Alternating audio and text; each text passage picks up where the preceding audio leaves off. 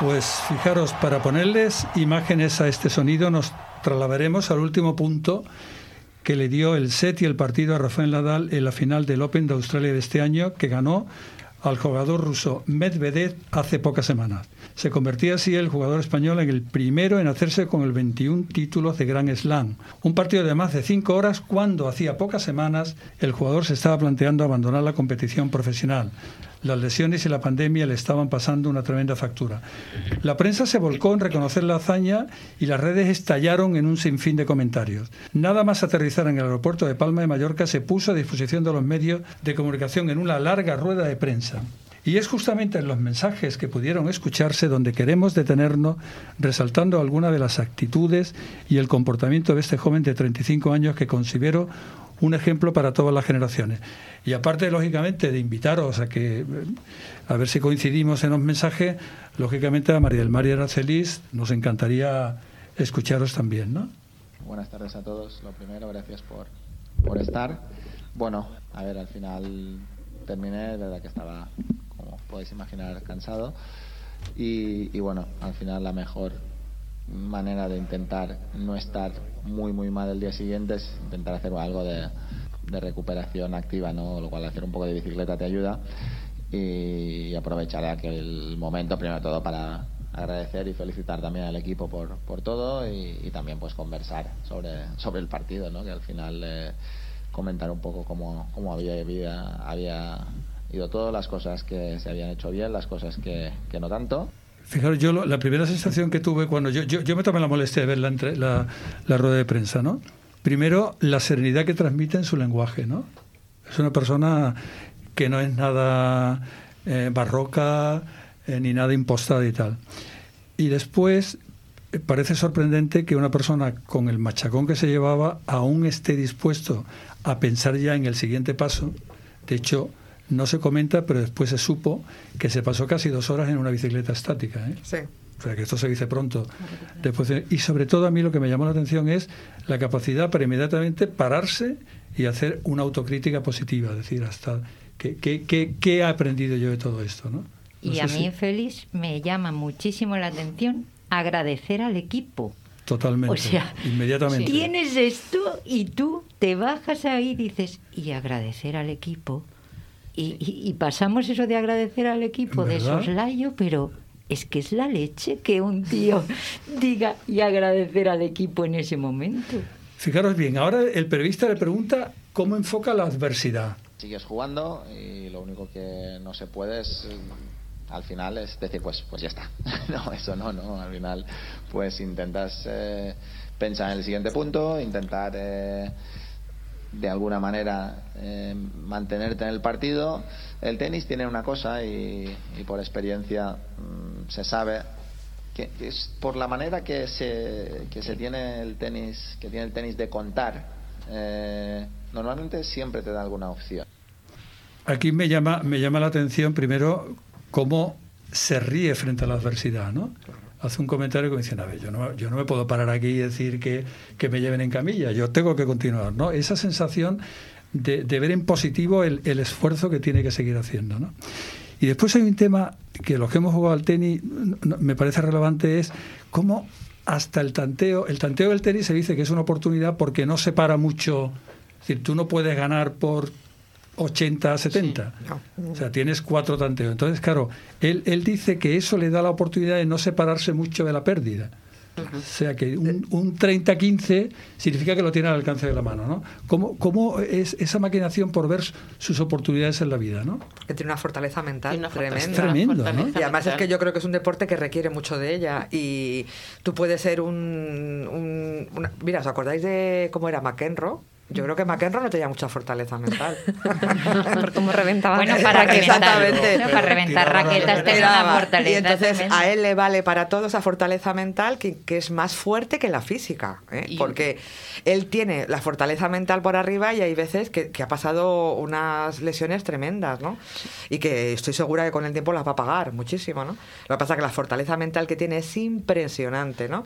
Esos tics que tiene de, de tal forma parte de su concentración, cuando se tira de aquí, se tira allá, ¿no? Él nunca, eh, o sea, él... eh, Además es una persona como, como que, que no es nada... mm, no es nada visceral, ¿no? Y, lo vivo todo muy tranquilamente, ¿no? Y no, no, eh, lo que tú acabas de decir, o sea, le oyes en la rueda de prensa y no tienen ni cansancio encima de él. O sea, le parece que se acaba de levantar. Es, increíble, ¿no? Tiene muchísimo Yo creo- autocontrol. Yo creo que lo que Tiene tiene un es una, autocontrol tremendo, vamos. una capacidad de sacrificio afuera de bombas. Mucha templanza, Mucha ¿no? templanza, una capacidad de regularse de, regularse, de, de sufrir y decir aquí estoy, voy para adelante y voy. La Y- y templanza de luego- pararse. También parte del no rendirse, yo creo que es la fe que tiene en su proyecto. O sea, él cree a pie juntillas en lo que es, en cómo quiere ser y lo transmite. Yo creo que por eso llega tantísimo a la gente porque cree. Algo de eso, algo de eso es lo que vamos a escuchar ahora, de lo Bueno, que está el hablando. calendario es intentar analizar cómo estoy después de, de la paliza. ¿no? Al final han sido muchos meses sin competir y, y hay que ver cómo, cómo mi cuerpo responde. Hay que dejar pasar unos días y después analizar las cosas eh, con, con tranquilidad y, y claridad, evidentemente. Primero hace un análisis de, de sus propias debilidades para rehacerse, ¿no? O sea, me parece, no sé, una cosa que ya no es el tenis, ya es que casi te enseña de la vida De misma, la ¿no? Es lo que sí. creo, ¿no? Yo he escuchado la entrevista y es que es la vida. O sea, oírlo hablar es que es la caña porque es la vida misma. O sea, en un proceso, yo lo asimilaba a mi proceso oncológico cuando escuché la entrevista entera, y es que este hombre da una lección, Total. en, pero brutal de vida en todos estos cortes que estás poniendo. Bueno, Y- en todo. Y aparte, esa sensación de querer conocerse a sí mismo, o sea, no, no es un análisis crítico de la parte negativa, sino siempre tiene ese enfoque de decir, bueno, pues tengo que partir de aquí para ir creciendo, ¿no? O sea, eso, eh, aparte del soporte mental que tiene, yo creo que requiere eso también, como veremos un poquito más adelante, un grado de humildad, ¿no? Claro. Humildad existencial, no sé cómo, Exactamente. no- Y la- no sé la- cómo Una se llama maravilla, eso, ¿no? una maravilla esa humildad de, Y, y la, de y la Rafa. actitud, la actitud que tiene él, por ejemplo, cuando le ves que está tanteando y hay un. se- Él falla, mantiene una actitud muy calma. O sea, en ningún momento le ves que pierda. Yo creo que le he visto muy pocas veces perder así el control, ¿no? Y, y cuando, y cuando hace un tanteo bueno, tampoco es muy. Por eso decía que yo no creo que sea una persona muy visceral, porque todo lo vive tranquilamente. Fíjate, le preguntan ahora eh, qué se lleva del campeonato.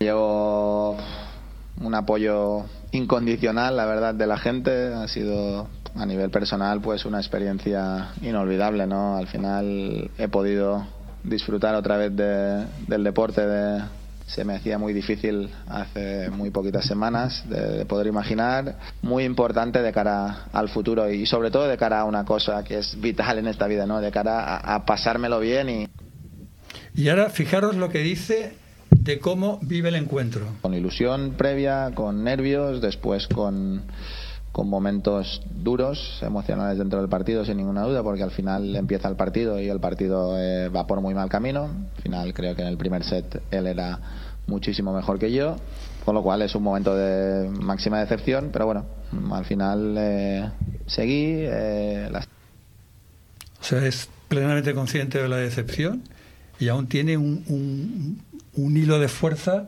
para decir continuar, ¿no? O sea, es, es, es holístico, ¿no? Es decir, lo pilles por donde lo pilles. ¿no? Es una cosa tremenda, ¿no? Fijaros, habla de la ambición también. Cada torneo que viene no, no lo he ganado, esta es la, la realidad, porque al final cuando te vas a jugar un torneo, eh, el que vas a competir es nuevo cada año, ¿no? Y, y la, la ambición mía nunca ha sido una ambición desmesurada eh, en ese sentido, ¿no? Creo que normalmente ha sido una ambición sana, pero lo que me... Quiero ser el que tenga más Grand Slams al final de la carrera de nuestros de nosotros tres, porque al final hay que ser claros, ¿no? A día de hoy somos nosotros tres. Sí, me encantaría. Eh, me, obsas- me obsesiona o me frustra la idea de no serlo. Cero. ¿Cómo enfoca la ambición, no? Con, Sí. qué, con qué claridad, Me gustaría, pero. ¿no? ¿Verdad? Pues pero- que no sea así. Me voy a frustrar, cero. Cero. Pero, pero cero, o sea, pero no da, no o da opciones, ¿no? Y, y sobre todo también cómo eh, el, el proyecto lo, lo, lo liga con... O sea, él reconoce que cada partido es una cosa nueva. Totalmente. No se agota Sí, en sí. sí mismo. Y, y ¿no? hay feliz por ahí, y a mí me emocionó una entrevista que le habían hecho cuando era pequeñito en uno de los primeros torneos y era muy divertido porque decía exactamente las mismas cosas, que lo importante eh, no era haber ganado, que lo importante era haberse mantenido dándole la pelota a todo el partido y que al final lo que uno tenía que hacer era prepararse para el siguiente torneo como si fuera nuevo. Fijaros bien lo que dice de la vida misma. Pues supongo que como todos en la vida. Al final eh, mm, somos personas antes que deportistas y bueno, pasamos por momentos mejores, momentos peores, eh, momentos que te sientes con un poquito más de ilusión porque has dado un pasito adelante, muchos otros que son complicados porque te das cuenta que no las cosas no van de una manera eh, adecuada como para, para poder entrenar o para poder prepararte como, como te gustaría. Y Bueno, pues ya está. En- En en 10 segundos nos ha dicho lo que nos pasa cada día cuando, cuando salimos a la calle. ¿no? Esa enseñanza que tiene para todo el que lo está oyendo. Pero fijaros bien, estamos llegando al final, con lo cual no nos queda mucho tiempo. Pero yo es que creo que esto, la- las redes se incendiaron de mensajes para los jóvenes, el esfuerzo y tal. Pero yo creo que este hombre está hablando para todo el mundo que lo quiera escuchar. ¿no? Para todo el Para mundo. todo el mundo. O sea, esto de que esto vale para los de 12 años, no, Que perdona. va, que va. Es una ¿no? lección para todo el mundo. Todo el mundo. Bueno, pues parece que todos estamos un poco de acuerdo en que algo tenemos que aprender de Rafael Nadal, ¿no? Sí, por supuesto. Mucho. No nos queda más tiempo. Ha sido un placer compartir esta conversación con vosotros. Hasta pronto.